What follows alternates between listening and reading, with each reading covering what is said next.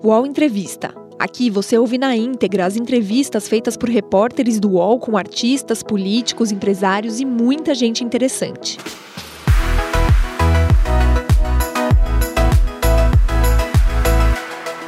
Olá, bem-vinda e bem-vindo a mais uma edição do UOL Entrevista. Meu nome é Diogo Schelp, sou colunista do UOL e comentarista do podcast Baixo Clero. Neste programa, que está sendo gravado ao vivo, com transmissão pela home do UOL e pelos canais do UOL no YouTube, Facebook e Twitter, a colunista do UOL e minha colega de baixo clero, Maria Carolina Trevisan, e eu, vamos entrevistar o deputado federal Orlando Silva, pré-candidato do PCdoB à Prefeitura de São Paulo.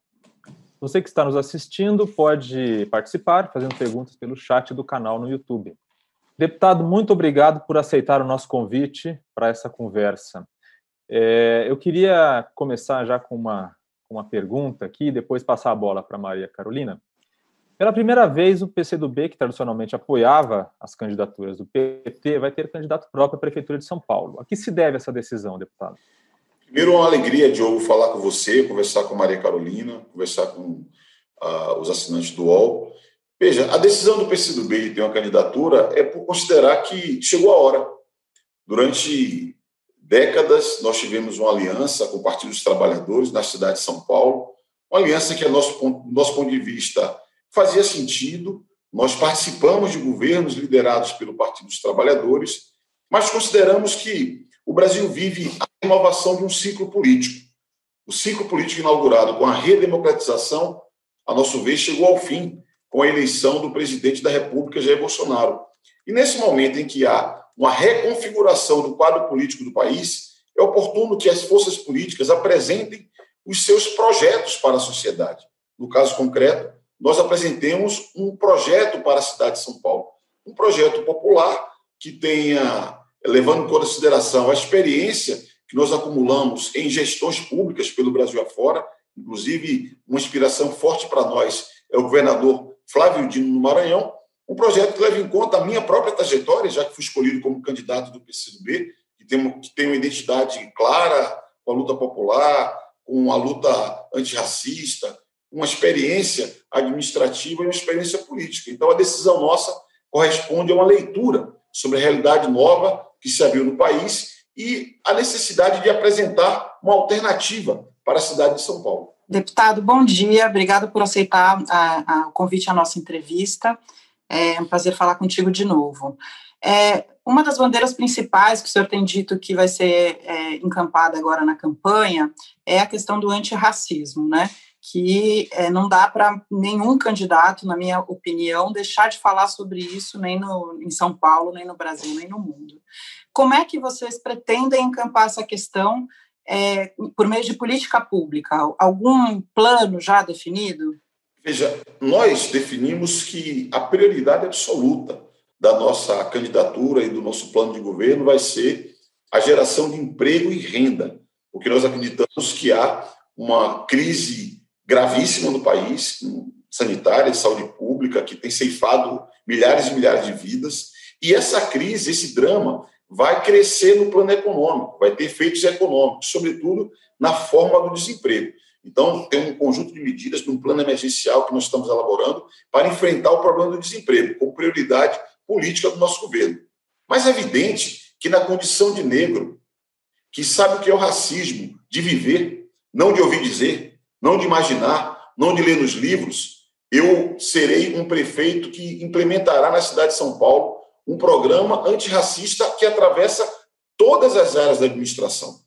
Porque o combate ao racismo estrutural ele precisa ter um conjunto de políticas públicas no campo da educação, no campo da cultura, que impacte na mudança do comportamento, no campo da economia, porque a desigualdade aparece, o racismo aparece na forma da desigualdade econômica, né? no campo do combate à violência, porque o racismo aparece na forma da violência. Ainda hoje, acabou de ser publicado uma pesquisa do Atlas da Violência que mostra que em 10 anos aumentou 10% a morte de negros e reduziu 10% a morte de não negros. Portanto, o prefeito da maior cidade de São Paulo, um homem negro que viveu racismo na própria pele, terá a oportunidade de incluir na agenda da maior cidade do país um programa, um conjunto de iniciativas para enfrentar o racismo estrutural. O senhor pode dar é. algum exemplo sobre o que seria isso? Desculpa interromper, Diogo. Alguns exemplos. Um primeiro exemplo, no campo da educação. Nós temos uma conquista no país que é, são duas leis. Uma que garante o ensino de história da África e outra que garante o ensino da cultura afro-brasileira. Uma conquista as leis, certo? Certo. Uhum. Na prática, nós carecemos de material didático adequado, nós carecemos de preparação, de treinamento dos professores para que a lei saia do papel e vire realidade. Isso é importante por quê?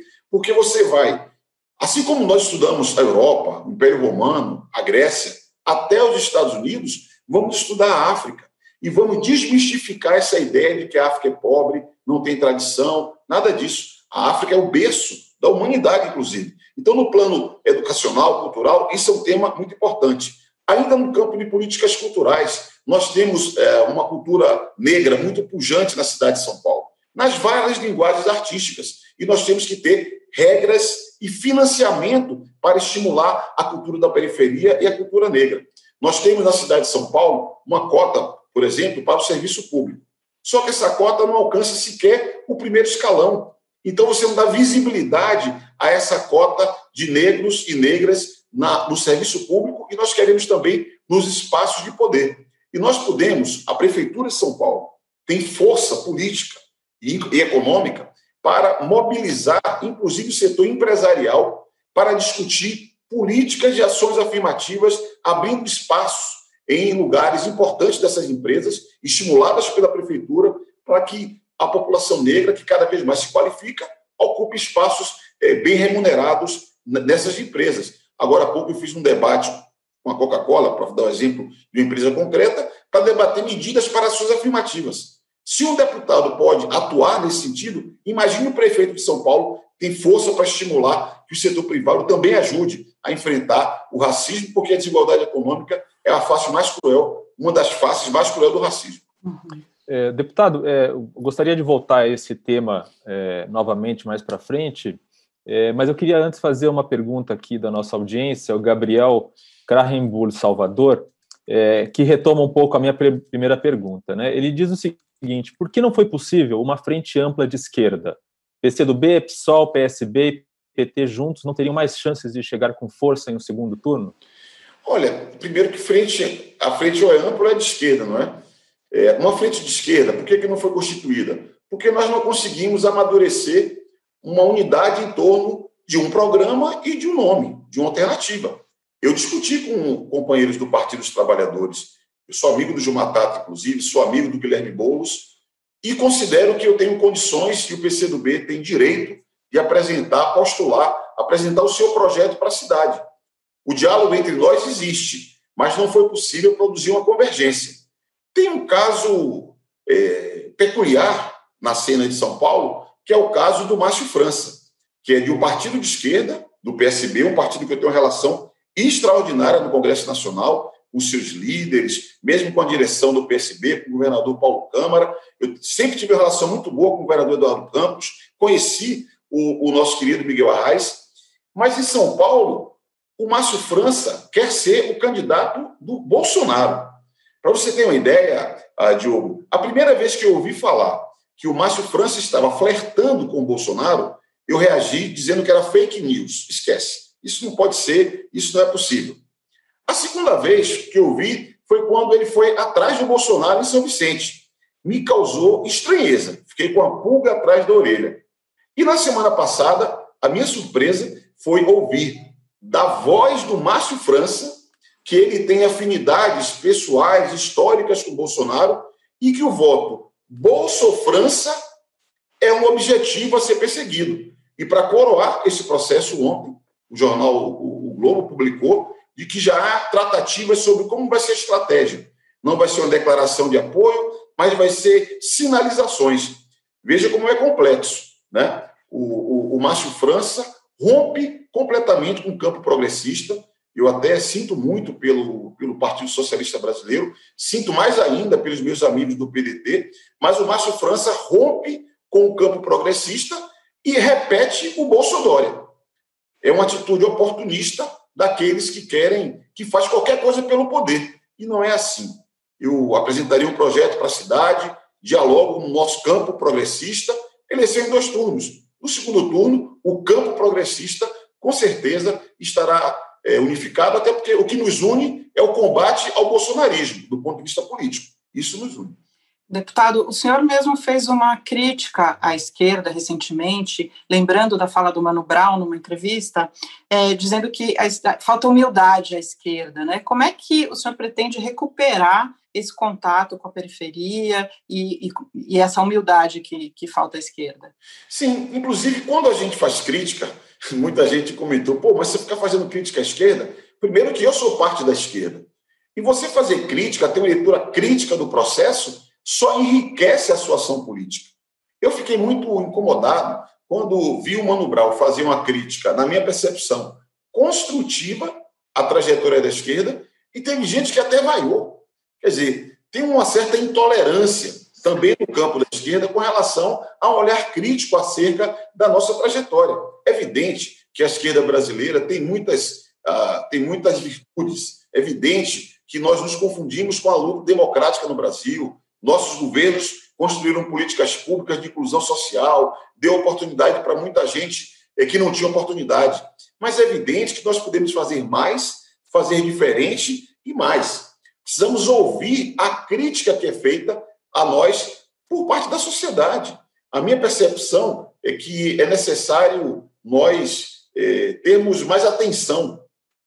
Por exemplo, a questão dos evangélicos. Me inquieta quando alguém critica genericamente evangélicos. Por quê?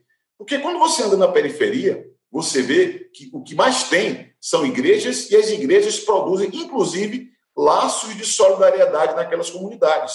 Tem gente oportunista? Tem, como tem em qualquer parte da em qualquer atividade humana. Mas essa perspectiva de construir laços de solidariedade já foi mais cara e mais presente no campo popular, no campo da esquerda. Nos anos 70, nos anos 80, isso era uma marca do trabalho comunitário que nós tínhamos, nos clubes de mães, aqui na Zona Leste, por exemplo, na Zona Sul. Foi onde veio Irma Passoni, onde veio Aurélio Pérez. Então, estou dando um exemplo para ilustrar que é necessário que a militância política progressista de esquerda valorize laços de solidariedade, de companheirismo, valorize mais o trabalho de base, sustente mais o trabalho comunitário, porque às vezes, quando você assume posições de governo, posições de poder, a turma fica enclausurada no poder. E as pessoas deixam de ser protagonistas, a periferia, o povão, deixa de ser protagonista e passa a ser, como se fala na sociologia, objeto de políticas públicas. Isso está errado. Então, nós temos que aprender com os erros, pisar no barro, se reconectar com a periferia, fazer autocrítica e avançar na construção de um projeto renovador para a cidade.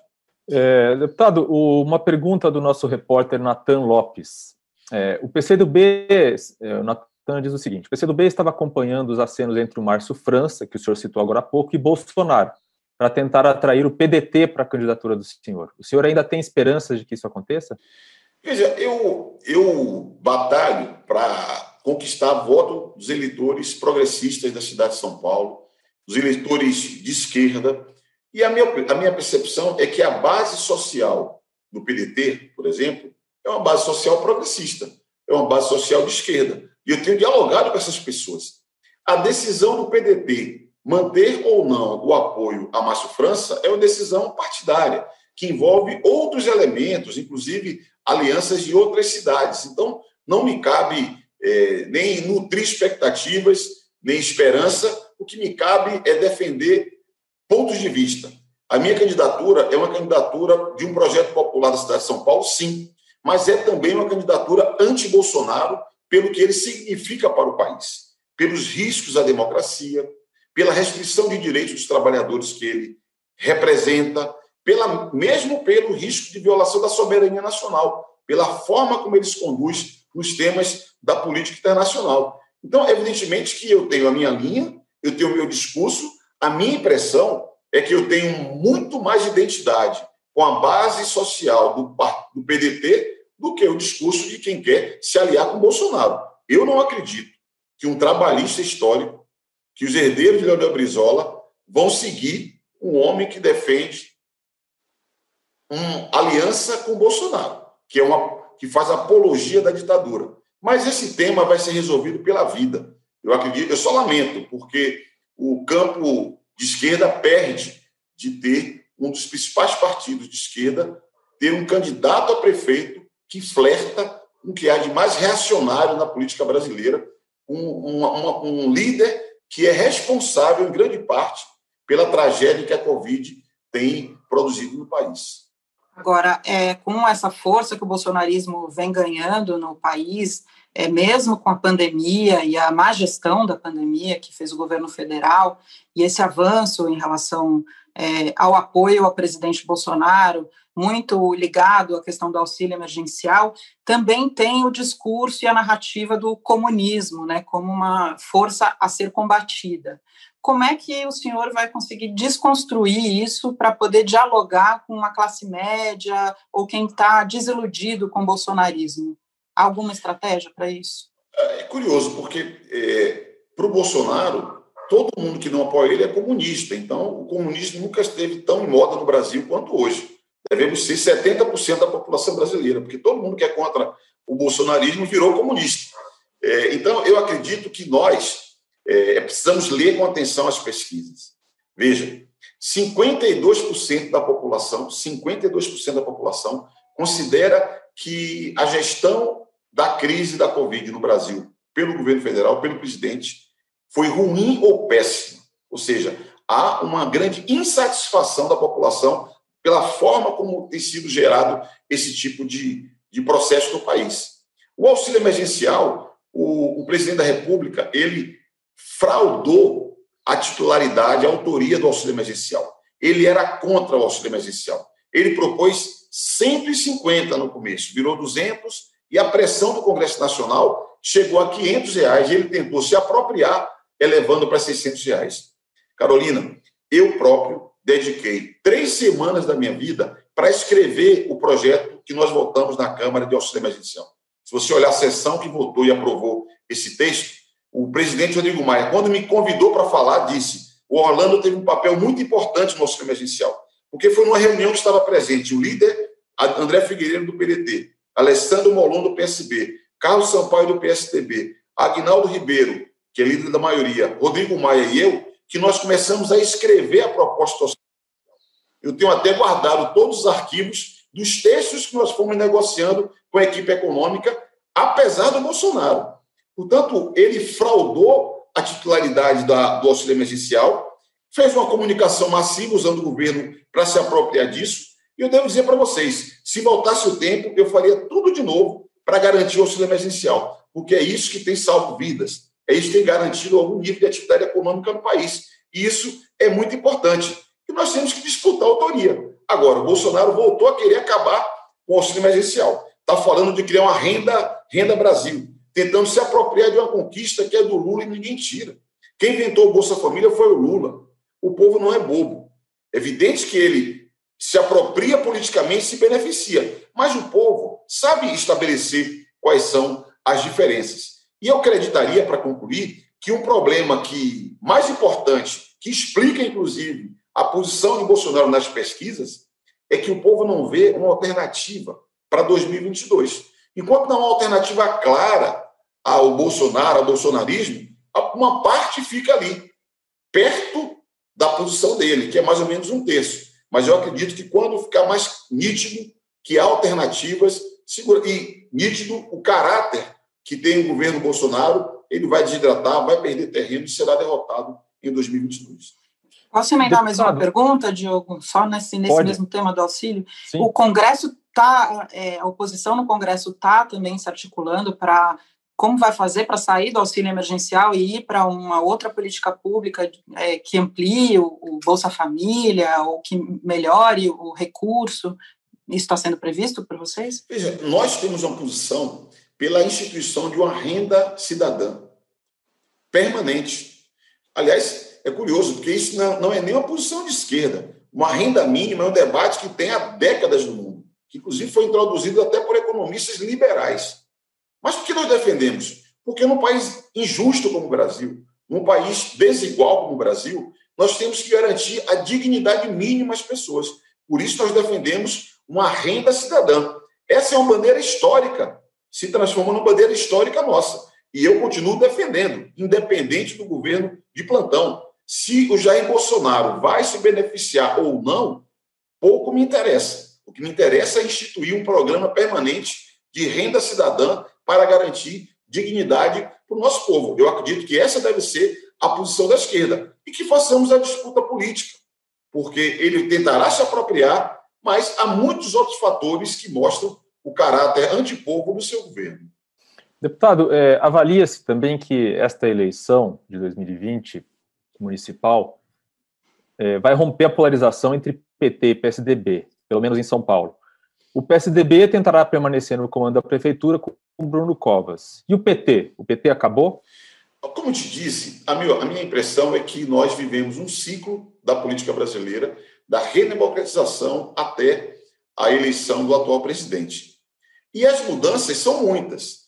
Há uma mudança global. Hoje você tem uma disputa de hegemonia entre Estados Unidos e China e com uma série de repercussões na geopolítica. E o Brasil está inserido nessa disputa geopolítica global. Inclusive, a eleição do Bolsonaro, não tem a menor dúvida, foi favorecida por fatores de fora para dentro do Brasil, levando em conta essa disputa estratégica que existe no mundo.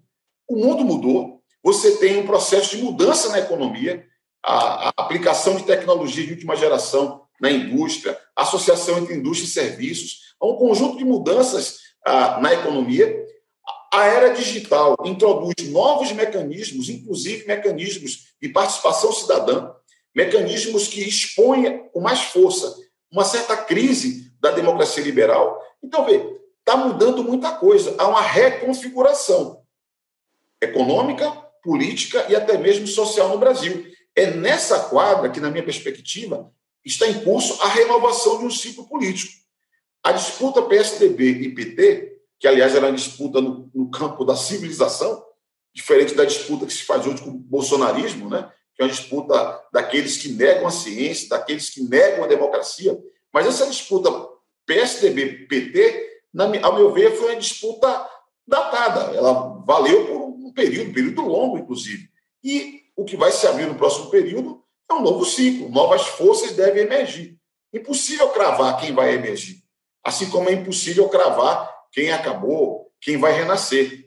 Eu acredito apenas que é necessário nós olharmos para frente, nós temos que reencantar o nosso povo, nós temos que falar de esperança. Você não pode fazer uma disputa eleitoral defendendo o legado, falando, não, mas lá não sei quando teve aquilo, mas não sei quando teve aquilo. Por quê? Porque as pessoas têm problemas novos e nós temos que ter soluções novas para problemas novos. Por isso que eu acredito que é necessário enfrentar os desafios do tempo presente, olhar para frente, para que nós possamos manter o Brasil caminhando para frente, no campo da civilização. E os riscos na era Bolsonaro são muitos de retrocessos em nosso país. Deputado, e falando assim nesse momento atual tão é, forte que nós estamos vivendo agora por conta da pandemia, como vai ser a estratégia de campanha sem as ruas? Como é que vocês vão fazer? É um desafio, um desafio para todos nós.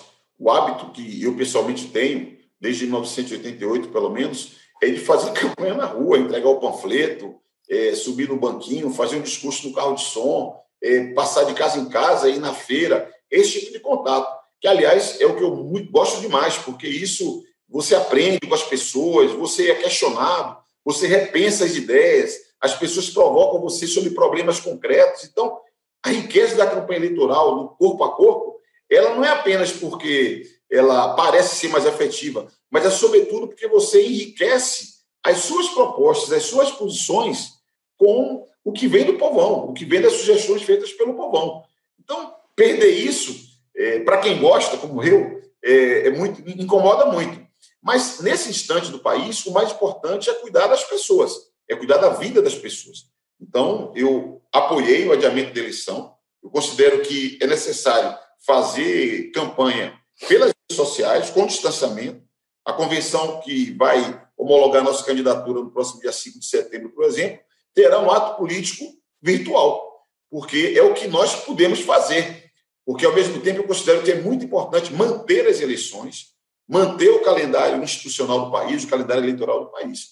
Então, nós vamos fazer nas redes, é, nos meios de comunicação, em debates como esse, que vocês estão permitindo que eu participe, e acho que o, a, os meios de comunicação social, né, a mídia, vai ter um papel ainda mais relevante para multiplicar debates como esses, para que a população possa ir formando o seu juízo. Isso é mais importante porque nós estamos também na era da fake news, de tentativas de formação artificial da opinião pública. Então, é, no ambiente em que a desinformação cresce, nós temos que dobrar a aposta no jornalismo profissional, dobrar a aposta na informação de qualidade, e só quem pode fazer isso são os meios de comunicação, sejam as mídias tradicionais, sejam as mídias alternativas, mas gente que tem compromisso com a informação, com a verdade. Vai ser muito importante isso no processo eleitoral. Você tem hoje instrumentos de comunicação, inclusive é, circulam informações de modo oculto, praticamente, né? o, o que dificulta até você é, fazer a polêmica, porque se você não sabe o que está sendo dito para as pessoas, você tem dificuldade até de enfrentar a polêmica. Mas eu vou apostar muito nas redes sociais e confio que os meios de comunicação terão um papel importante para estimular a discussão da sociedade brasileira. Senhor pensa em entrar, é... por exemplo, num TikTok, assim, uma coisa nova, que não é muito é, da, da, nossa geração? Sim, eu acredito que é, todas as redes sociais elas são é, importantes. É evidente que cada rede tem uma linguagem. Cada rede tem uma linguagem. Você pode se sentir mais à vontade numa rede do que noutra rede. Mas acredito que é importante você participar é, de todas as redes, seguindo os parâmetros da lei, né, o que a lei permite, usando criatividade. Eu vou atuar em todas as redes durante a campanha eleitoral. Deputado, em, falando ainda da campanha né, e dos percalços pela frente, em 2017, o diretor da JIF, Ricardo Saúde, a empresa, que, o grupo que, ao qual pertence a JBS, afirmou numa delação premiada que usou notas frias para repassar 3 milhões de reais para sua campanha deputada em 2014. Em 2011, três anos antes, quando o senhor era ministro de esportes, foi acusado por um PM de desvio de dinheiro público. O senhor teme que esses episódios possam vir a assombrar a campanha e a prefeitura do senhor? Toda vez que esses temas surgem, eu aproveito a oportunidade para me defender. Em 2011, por exemplo, essa acusação que foi feita, completamente infundada por um, um, um PM, era uma armação política. Tanto assim que dez anos depois, dez anos depois, eu sequer fui convidado para prestar um depoimento. Porque era mentira, era simplesmente mentira. Eu lembro do dia que a, a revista Veja me procurou, eu estava na sessão de abertura dos Jogos Pan-Americanos em Guadalajara. Era sexta-feira, e eles me telefonaram. Eu estava muito barulho, eu saí para responder. Quando eu entendi a pergunta dele, eu falei assim, mas isso é um absurdo, isso não existe. Eles falaram assim, não, mas nós temos prova. Eu falei, impossível que vocês tenham prova, isso não existe. Ele falou, nós temos uma prova, sim. Temos depoimento de uma outra pessoa que disse que viu. Curiosamente, essa outra pessoa que disse que viu desapareceu do mapa. Eu não consegui nem localizá-lo para processá-lo. Portanto, era uma armação completa que não tem pé nem cabeça e que a história desmascarou o sujeito que me acusou, que esse sim foi preso duas vezes. Inclusive, tinha relações com o governador de Brasília, que era um desafeto à época, um desafeto político meu. E a mesma coisa acontece agora, de 2017. Qualquer pessoa pode falar qualquer coisa, precisa apresentar provas. E essa delação que foi feita, ela não só é infundada, não só ela é mentirosa, como sequer ela tem provas. Aliás, ela está no ambiente do Supremo Tribunal Federal, porque foi feito, pelo que parece, uma grande armação com alguns objetivos políticos. Agora, infelizmente no Brasil, infelizmente no Brasil, esse é um recurso antigo utilizado para desmoralizar as pessoas. A minha vantagem é que eu estou onde eu sempre estive, no mesmo campo político, no mesmo lado político, na mesma condição social e econômica e tenho uma vida ao longo de, sei lá, desde quase 30 anos de militância política, graças a Deus, uma vida honrada. Então, cada vez que surge esse assunto, para mim, é uma outra oportunidade para fazer a defesa. Porque, como eu disse, hoje em dia, tem muita coisa que circula nas redes que você nem sabe. Ocasionalmente você descobre. Eu já tentei várias vezes acionar quem provoca a disseminação desse tipo de informação. Mas é o que nos resta. E a justiça para defender a nossa honra e os nossos direitos. O UOL Entrevista volta já.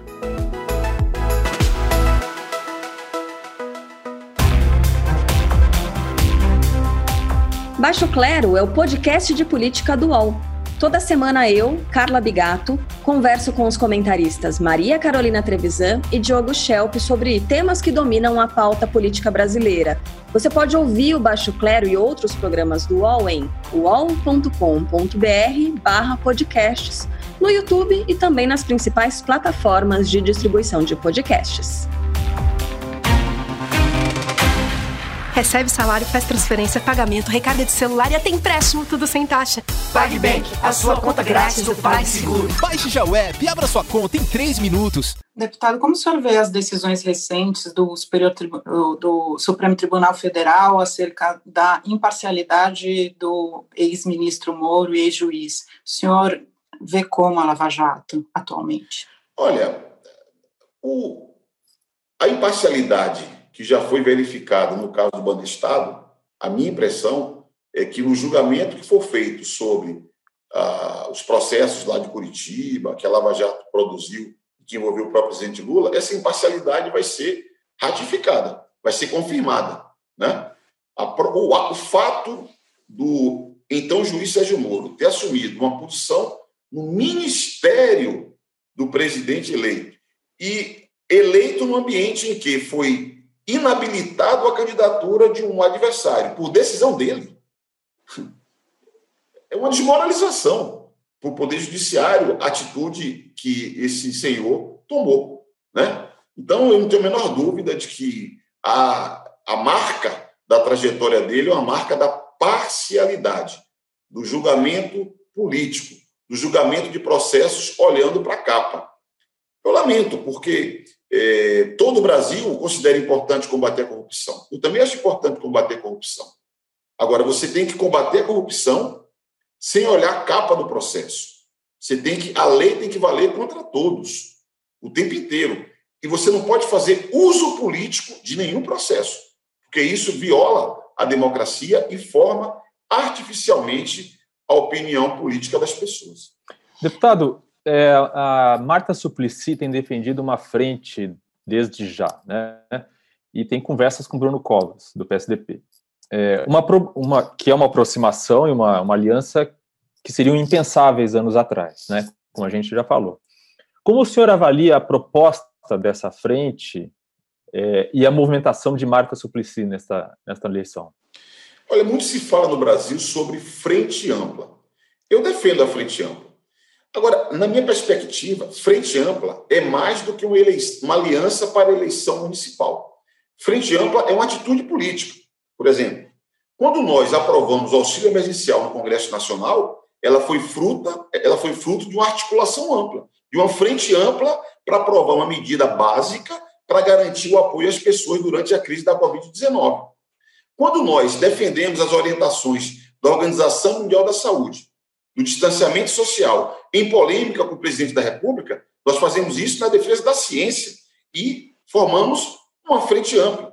Quando o presidente da, da República faz apologia à ditadura, é, sinaliza apoio a fechar Congresso, fechar Supremo, e se articula no país a defesa da democracia, isso é uma frente ampla. Então, a perspectiva de frente ampla que está se formando aqui a colar no Brasil diz respeito a uma atitude diante da realidade política do país. A eleição tem características próprias. A eleição municipal ela é polarizada por temas municipais e ela é também um espaço de acúmulo de força. Várias correntes políticas. Eu me somarei com todos que queiram derrotar Bolsonaro na cidade de São Paulo, no segundo turno. Se Bolsonaro tiver coragem de colocar a cara para fora e apoiar um candidato, seja ele o Márcio França, que está correndo atrás do Bolsonaro, ou seja, qualquer outro, no segundo turno, eu não tenho a menor dúvida que o campo democrático formará uma frente ampla e derrotará o candidato bolsonarista. No primeiro turno, isso não faz sentido. Por quê? Porque nós também temos diferenças, por exemplo, a nossa candidatura tem com a gestão do Bruno Covas, do Dória e do Bruno Covas, que é o quadriênio que nós vivemos na cidade de São Paulo. Uma gestão que não tem marca, uma gestão que tentou privatizar e liquidar parte importante do patrimônio da nossa cidade, uma gestão que impôs o Sampaprev, uma mudança na Previdência que vai prejudicar milhares e milhares de trabalhadores, particularmente trabalhadores da educação. Então, se nós nos somamos no primeiro turno, sem deixar nítido as diferenças que nós temos, a nossa identidade com os trabalhadores, a crítica à política privatista e restritiva de direitos dos tucanos, a população não compreende. No segundo turno, quem chegar lá e se posicionar na posição é, contra o Bolsonaro, imagino que tem apoio do campo democrático. Eu quero chegar lá e espero contar com o apoio de todos que defendem a democracia. Deputado, agora falando de uma questão bem contundente aqui da cidade de São Paulo, é, o que, que vocês propõem, por exemplo, para a questão da é, dependência de drogas, enfrentamento a esse, essa situação de cracolândias na cidade? Tem algum programa previsto? Veja, isso é um dos temas mais sensíveis, eu diria, para a cidade, é, para a cidade de São Paulo enfrentar. Primeiro, eu abomino essa visão policialesca que os tucanos tentam impor e recuaram parcialmente porque a crítica foi muito pesada à visão policialesca que os tucanos tiveram tentar impor na cidade de São Paulo na, no, no trato daquela região central onde está situada a Cracolândia, que, aliás, a, a repercussão da ação violenta do, da, dos tucanos ali produziu os múltiplas Cracolândias, se espalhou. Numa determinada fase, eu andava pela 23 de maio e via uma pequena Cracolândia sendo formada. Na Praça da Sé, a mesma coisa. Chegava até mesmo perto da região da Barra Funda. Então, é, essa visão é a visão errada. A drogadição é um problema de saúde pública e tem uma forte dimensão social. E deve ser tratado nesses termos, nos termos de saúde pública e na dimensão social que possui. É complexo? É. Demora para resolver? Demora. Mas não tem bala de prata. É artificial, é falso e é desumano tratar a situação é, de drogadição nos termos que o PSDB tentou tratar aqui.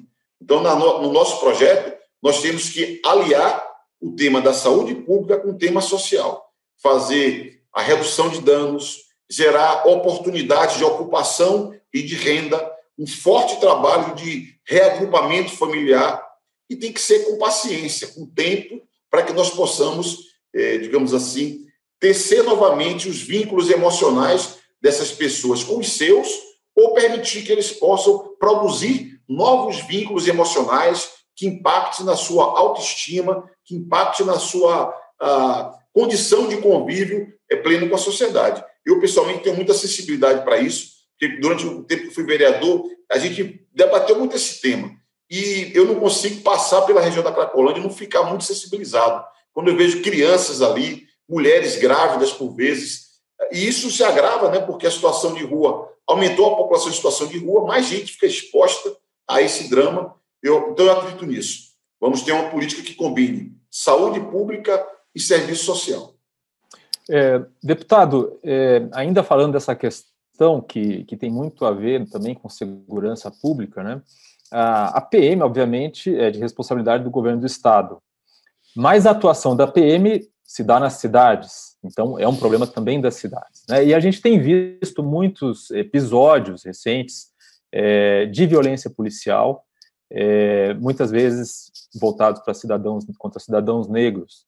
É, como a prefeitura pode trabalhar essa questão junto com o governo do estado para, enfim, melhorar essa situação? Me permita, Diogo, eu, eu, eu circunscreveria o problema da Cracolândia mais na dimensão humana da saúde pública e, e da necessária assistência social. Porque tem uma dimensão de violência? Tem. Mas se você observa a, na escala da cidade, o que acontece ali tem pouca relevância, digamos assim, do ponto de vista do enfrentamento da violência. Nós temos outros temas de violência em São Paulo, com peso desproporcional, inclusive violências com pouco debate público, né, como a violência no trânsito, que tem uma incidência elevadíssima ah, na cidade de São Paulo. A violência policial, Diogo, eu me comovi com o George Floyd. Aquela, aquela cena, ele falando 20 vezes, eu não consigo respirar, me comove profundamente. Mas eu vou te falar uma coisa. Todo dia morre um George Floyd na periferia de São Paulo. A frase dele, eu não consigo respirar, para mim, machuca tanto quanto a frase do Douglas, um garoto do Jardim Brasil, que tempos atrás foi atingido por um policial e teve tempo de perguntar para ele: por que o Senhor atirou em mim? Por que o Senhor atirou em mim? Então, a letalidade policial, a violência policial é um assunto grave em São Paulo. As taxas de homicídio em São Paulo, na minha percepção, vou procurar a expressão correta para não gerar dúvida. As taxas de homicídio de São Paulo, que estão no nível de 10 mortes para cada 100 mil habitantes, que é a taxa tolerável do ponto de vista de indicadores internacionais, chegaram desse patamar menos pela ação do Estado e mais pela ação de forças paraestatais, digamos assim, que atuam e ocupam determinados territórios da cidade de São Paulo. Esse aqui é o fato. Esse aqui é o fato. Certo? Então, a, nós temos que enfrentar a violência policial, enfrentar a letalidade policial que cresceu durante a pandemia. E a minha, quando eu falo, às vezes alguns não compreendem, né? Quando eu digo assim, nós por nós, nós é que os negros é que tem responsabilidade central para romper com o racismo estrutural. Quando eu falo isso, eu não estou dizendo que só os negros, a só os negros interessa superar o racismo no Brasil. Não. Para superar o racismo, teremos que reunir negros e não negros, negros e brancos, que tenham uma atitude antirracista. Agora, tem uma parte desse enfrentamento que tem que ser feito por nós. Um prefeito de São Paulo que tenha consciência da sua negritude precisa agir como líder político e enfrentar essa ação que é institucionalizada por parte da Polícia Militar. Tem que sentar com o governador do Estado e exigir medidas para que pare a violência policial na periferia. Eu, eu quero dar uma dimensão política, porque esse enfrentamento também tem uma dimensão política. O que é, que a NBA? Os jogadores não jogaram na rodada após mais incidentes nos Estados Unidos, porque tem um valor simbólico para denunciar a gravidade do tema. Então, a minha perspectiva como prefeito, um homem negro que tem consciência da sua identidade racial, é agir politicamente para impedir que siga essa violência do Estado pela polícia nas periferias, porque jovem negro pobre é quem mais morre. Chegamos a denunciar há um genocídio da violência é, contra a juventude negra na cidade de São Paulo. Isso tem que ser superado. É, deputado, é, ontem o Tribunal Superior Eleitoral também decidiu sobre as candidaturas negras e o financiamento para as candidaturas negras. Nessa questão do enfrentamento ao racismo, o senhor acha que isso é importante? Por que, que é importante? É possível mudar o racismo estrutural a partir das candidaturas negras mais igualitárias? Veja, Carolina, em 2011 foi aprovado no Congresso Nacional o Estatuto da Igualdade Racial. Essa lei criou uma exigência todos os documentos públicos devem cor. A identidade que é autodeclaratória. Eu me inscrevi para ser candidato a deputado federal. Me declarei negro. Eu estou dizendo isso porque a eleição de 2014 foi a primeira eleição em que a identidade racial, que é autodeclarada, é importante dizer isso, passou a ser, ter um, um dado confiável. E o estudo de especialistas desses dados mostram que, quando nós começamos a campanha eleitoral, a população brasileira está justamente representada entre os inscritos. Ou seja, a população negra, entre os inscritos para disputar, está representada adequadamente. Quando que se produz a distorção, que é no final da eleição? São dois fatores. O peso das estruturas partidárias, que abrem mais ou menos espaço para os negros, e o financiamento das campanhas. E eu falo isso com tranquilidade, porque o PCdoB, que é o meu partido, é o partido que mais representação negra possui. Em São Paulo, os parlamentares sou eu e Nessi Brandão.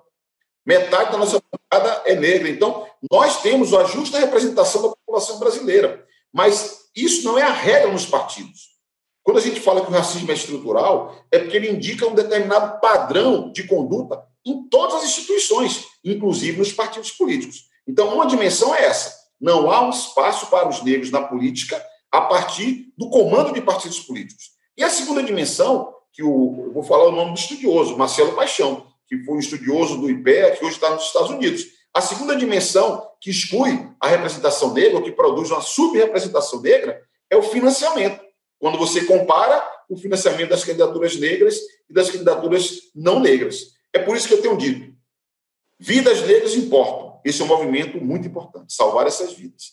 Agora, representatividade negra importa. E essa representatividade negra existindo pode ser fundamental para superar o racismo estrutural. E isso passa pelo financiamento de campanha. E sendo o financiamento público, ainda é mais importante que haja regra inclusiva para garantir romper com a subrepresentação das mulheres e dos negros. Deputado, voltando a falar de é, política partidária, em 2018, o PCdoB abriu mão de lançar uma candidatura a presidente, né, uma candidata a presidente, para mais uma vez se aliar ao PT. Qual é a garantia que o eleitor tem de que isso não irá acontecer este ano na candidatura do senhor à prefeitura? Veja, nós temos data marcada, vai ser no próximo dia 5 de setembro a homologação da nossa candidatura à prefeitura de São Paulo. Essa pergunta eu já ouvi muitas vezes e eu respondo do mesmo modo. Aguarde mais um pouco. É só aguardar o dia da convenção que vocês vão ver que vai ser aprovada por unanimidade, porque isso é uma reivindicação não apenas de filiados ao partido, mas de muitas lideranças políticas e sociais. Por isso que eu estou convicto de que iremos adiante apresentar um projeto alternativo para a cidade, focando em políticas públicas para resgatar direitos da nossa população. Eu tive estudando o caso de Sobral. Eu fui a Sobral para entender, Diogo, como que Sobral é a melhor cidade avaliada em educação. E como que São Paulo, que tem 31% de investimento em educação, está na posição 1.500. Eu percebi que é um, um ciclo permanente de investimento na educação. A valorização dos professores, formação permanente dos professores, a valorização das instalações e dos equipamentos que são oferecidos para as crianças e metas claras. Imagine, nenhuma criança chega a oito anos de idade sem saber ler, interpretar um texto e fazer as quatro operações. Se na cidade de São Paulo nós tivermos um projeto permanente para focar com metas claras, mobilizando, estimulando os educadores, eu não tenho a menor dúvida que nós podemos fazer uma grande transformação na cidade de São Paulo. Eu sou casado com uma professora que dá aula na periferia de São Paulo. Eu sei o esforço que ela faz para estimular aquelas crianças muitos problemas trazidos de casa. E sei também que a prefeitura não respeita esses profissionais. O que está se fazendo em São Paulo com os professores é desconstruir, desconstruir uma carreira produzida por décadas. Está sendo minada uma carreira de progressão, de estímulo aos professores. Então, eu acredito é, que nós teremos que ter uma candidatura para enfrentar temas como esse, ou a moradia. Não dá para nós falarmos de um milhão de, de moradias que faltam na cidade prefeito vai ali como se não, não fosse com ele. Não pode ser assim. É nisso que eu acredito, um plano emergencial para emprego e renda. Mas vamos adiante. E se você me permite, Diogo, eu pessoalmente, eu pessoalmente, considerei um erro não ter a candidatura do PCdoB em 2018. Até porque quem acompanhou aquela eleição deve ter visto que a Manuela Dávila, que é uma liderança política extraordinária, uma mulher incrível, com grande capacidade política, ao invés de você valorizar uma mulher com a história que ela tem, com a capacidade, com a empatia que ela tem, inclusive com as mulheres, não, foi colocada ao lado, revelando uma incompreensão da, da, dos líderes daquele processo quanto ao significado de aliança política e a necessidade de construir um Brasil renovado, que, na minha percepção, Manuela Dávila encarna essa renovação necessária para a política brasileira. Isso, isso me leva a uma continuidade a essa pergunta, que é a seguinte: se o PCdoB de fato se desgarrar do PT na campanha em São Paulo, como o senhor falou, a gente vai ficar sabendo no dia 5 de setembro, fica mais factível pensar em uma candidatura própria do partido para a presidência em 2022? E se sim, quem seria o candidato? O governador do Maranhão, por exemplo, Flávio Dino? Olha, eu não tenho a menor dúvida de que Flávio Dino é a melhor notícia produzida pela política brasileira nos últimos anos. Não tenho a menor dúvida. Flávio Dino, que tem uma experiência como juiz, aliás, foi aprovado em primeiro lugar no concurso de juiz, e quando decidiu fazer política, diferentemente da turma de Curitiba, quando Flávio Dino decidiu fazer política, renunciou à carreira de juiz e se candidatou. Assim é que tem que ser. Você não pode fazer política de toga. Ele assumiu a condição de político, foi um deputado extraordinário, é um governador incrível. Eu me comovo quando vejo o esforço que o Flávio Dino faz. Imagina o Maranhão pagar o melhor salário para professor. Maranhão é um estado pobre, mas isso é um gesto que simboliza o compromisso com a educação, reconhecendo seu papel uh, transformador. O Flávio Dino é um homem que é criticado por dialogar com todo mundo. Ele dialoga com o Lula e com o Fernando Henrique Cardoso. Mas a realidade brasileira exige ou não essa capacidade de diálogo do campo democrático? Portanto, eu vou me inspirar em Flávio Dino, na sua capacidade de diálogo, no foco que ele tem para atender as pessoas que mais precisam. Queremos o governo para os que mais precisam e até a, a sensibilidade que ele tem para os temas do momento. O Flávio acabou de lançar no Maranhão um programa emergencial para emprego. Por quê? O desemprego tem crescido muito lá. O desemprego cresceu muito em São Paulo. Por isso queremos um plano emergencial para emprego aqui. Ter uma candidatura a presidente da República, na minha percepção, é uma necessidade do PCdoB. Agora, devo dizer também que eu acredito que, passada a eleição, seria importante redesenhar o sistema político e eleitoral do Brasil. Porque, assim como eu digo que houve o encerramento de um ciclo político, eu temo que o sistema partidário também tem os seus limites para responder às necessidades desse novo momento. Deputado, em relação aqui ao município, a questão da educação que o Diogo colocou, a pandemia revelou muita desigualdade né, no país. E uma das questões é o acesso a digital, por exemplo, as aulas digitais e tal. E também a, a alimentação na escola. Como é que o senhor vê, se o senhor fosse hoje prefeito, o senhor seria a favor ou contra a volta às aulas? Pensando nessas questões também. É, é um tema bastante delicado, não é? Porque você tem pessoas que voltaram a trabalhar, que não estavam, que estavam em casa, e que têm dificuldade de, de cuidar dos seus filhos. Mas, ao mesmo tempo, a escola não é lugar para deixar os filhos. A escola é um lugar de aprendizado, de, de formação. Voltar à escola sem medidas de segurança pode significar transformar a escola num ponto de irradiação da contaminação da Covid. Na cidade de São Paulo, há uma população idosa relevante, né? e essa população idosa convive, muitas vezes, em condições precárias de moradia com essas crianças que iriam para as escolas. Então, a minha impressão é que o retorno, nesse instante, é um erro. O retorno, nesse instante, é um erro, porque nós iríamos estimular na prática uma retomada da expansão para os seus familiares e para os professores. Eu digo isso que o retorno é um erro, por quê? Porque eu conheço a rede municipal de São Paulo. Se você for numa escola municipal, sobretudo da periferia, você vai ver que as salas são superlotadas. São superlotadas.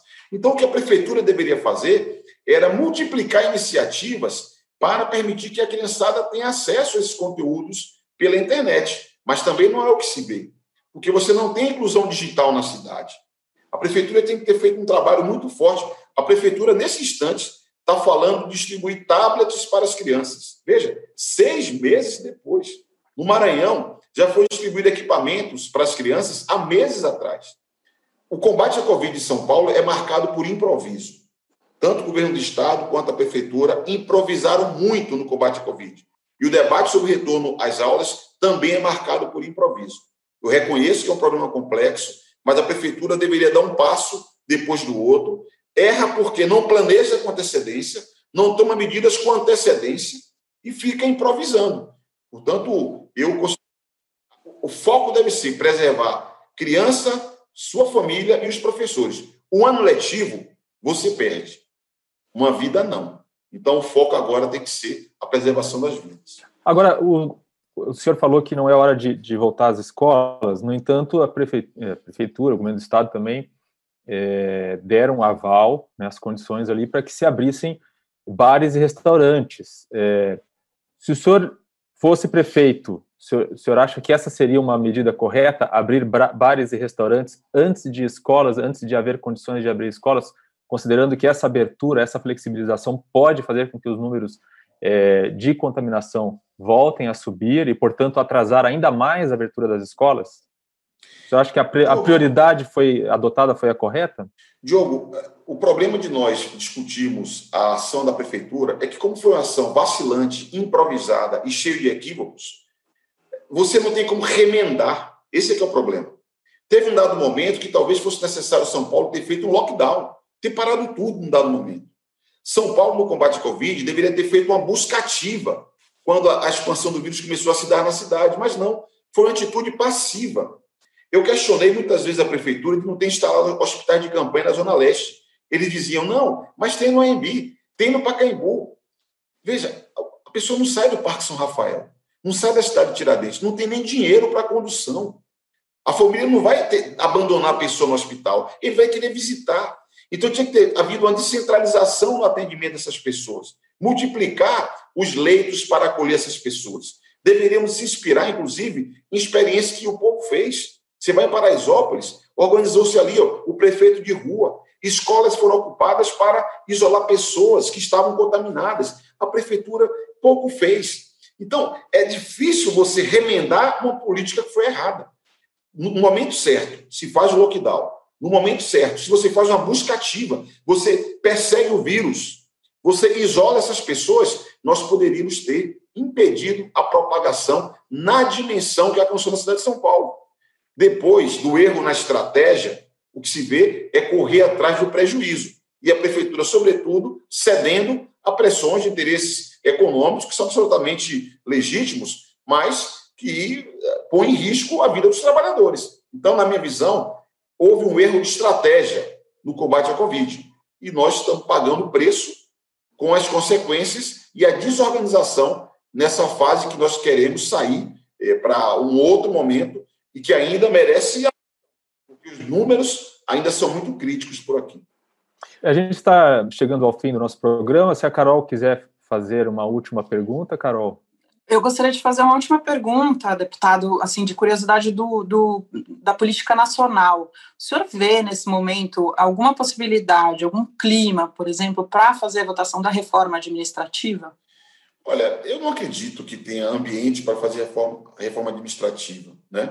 Aliás, o, o, o governo só pensa na eleição, o Bolsonaro só pensa na eleição. E esse só pensa na eleição, ele faz qualquer coisa para que nada atrapalhe o esforço de reeleição dele, inclusive essa matéria. E eu considero que o debate também está torto. Nós, antes de debater, nós deveríamos debater a reforma do Estado brasileiro, saber que responsabilidade deveria ter o Estado brasileiro sem criminalizar o servidor público. A grande maioria dos servidores públicos ganha muito pouco. Quem ganha altos salários é uma cúpula do serviço público. Essa cúpula deveria ter seus privilégios acabados, sim. Deveria ter teto salarial. Como é que você estabelece uma lei que fixa um teto? Mas categoria tal, categoria tal, categoria tal, está fora do teto. Está errado isso. Né? Então, a minha impressão é que o debate está torto. Nós deveríamos debater o papel do Estado, que cresceu. A pandemia mostrou que o SUS foi fundamental para enfrentar a Covid, que na reconstrução do país vai ser fundamental o investimento público. Então, deveríamos pensar no papel do Estado e debater, sim, outros temas como gasto tributário, subsídio, transferência de renda que é feita do Estado para os empresários. É um tipo patrimonialismo de 4.0 do século 21 debater esse assunto é mais urgente para nós termos recursos para investir no país em infraestrutura e políticas sociais. Eu sou contra criminalizar servidor público e sou favorável a debater o papel do Estado e acabar com o privilégio de servidor público e de empresários que seguem sugando recurso público na forma de subsídios e de benefícios fiscais. Bom, eu farei a minha última pergunta, então, ao deputado Orlando Silva. É, a Carol já, já se referiu ao fato de que a palavra comunismo né, tem um certo. Parece tóxica para algumas pessoas, né? É, e que, é, de fato, as pesquisas indicam que é uma palavra mal vista por muitos brasileiros. Como estratégia eleitoral, o partido ainda pensa em esconder o nome comunista da sua sigla? Olha, eu não, eu não tenho notícia de tentativa de esconder o, número, nome comunista da, da sigla, do nome, né? O Partido Comunista vai completar 100 anos. Eu, pessoalmente, tenho muito orgulho da história do Partido Comunista do Brasil. É uma história que, se você for pesquisar, você vai perceber que é a história que se confunde com a luta democrática. A história do Partido Comunista se confunde com a luta dos direitos dos trabalhadores. E mais, os valores que inspiram os comunistas são os valores da justiça, da liberdade, da democracia. É nisso que eu acredito. Aí alguém pode perguntar: ah, mas aqui e acolá teve problema. Claro que pode ter tido problema aqui e acolá. E me fala se no capitalismo, aqui e acolá, também não teve problema. Portanto, problemas podem existir em determinadas experiências históricas. Olhando para o Brasil, eu considero que nós temos que nos orgulharmos dessa construção centenária que é do Partido Comunista, que, na verdade, tem a ver com comunhão, com comunidade, com comunitário, com comum, com gente comum, como eu, uma pessoa comum, que quer ser prefeito de São Paulo para governar para as pessoas comuns, fazer um governo primeiro para quem mais precisa. Perfeito. É, bom, bem na hora, quase que a gente perdeu ali a Maria Carolina Trevisan. é, foi bem na hora que, que o, deputado Orlando Silva encerrou a sua resposta. É, deputado, muito obrigado pela participação aqui no nosso UOL Entrevista. É, obrigado também à colega Maria Carolina Trevisan, e a gente vai encontrar logo mais às 5 da tarde, né, na nossa gravação do podcast Baixo Quero, junto com a Carla Bigato. É, e agradecer principalmente a você que nos acompanhou até agora. Clique no sininho do canal do UOL no YouTube para acompanhar os próximos debates e as próximas entrevistas. Obrigado a todos e até a próxima. Obrigada, obrigada, Orlando. Obrigado. Foi um prazer conversar com vocês.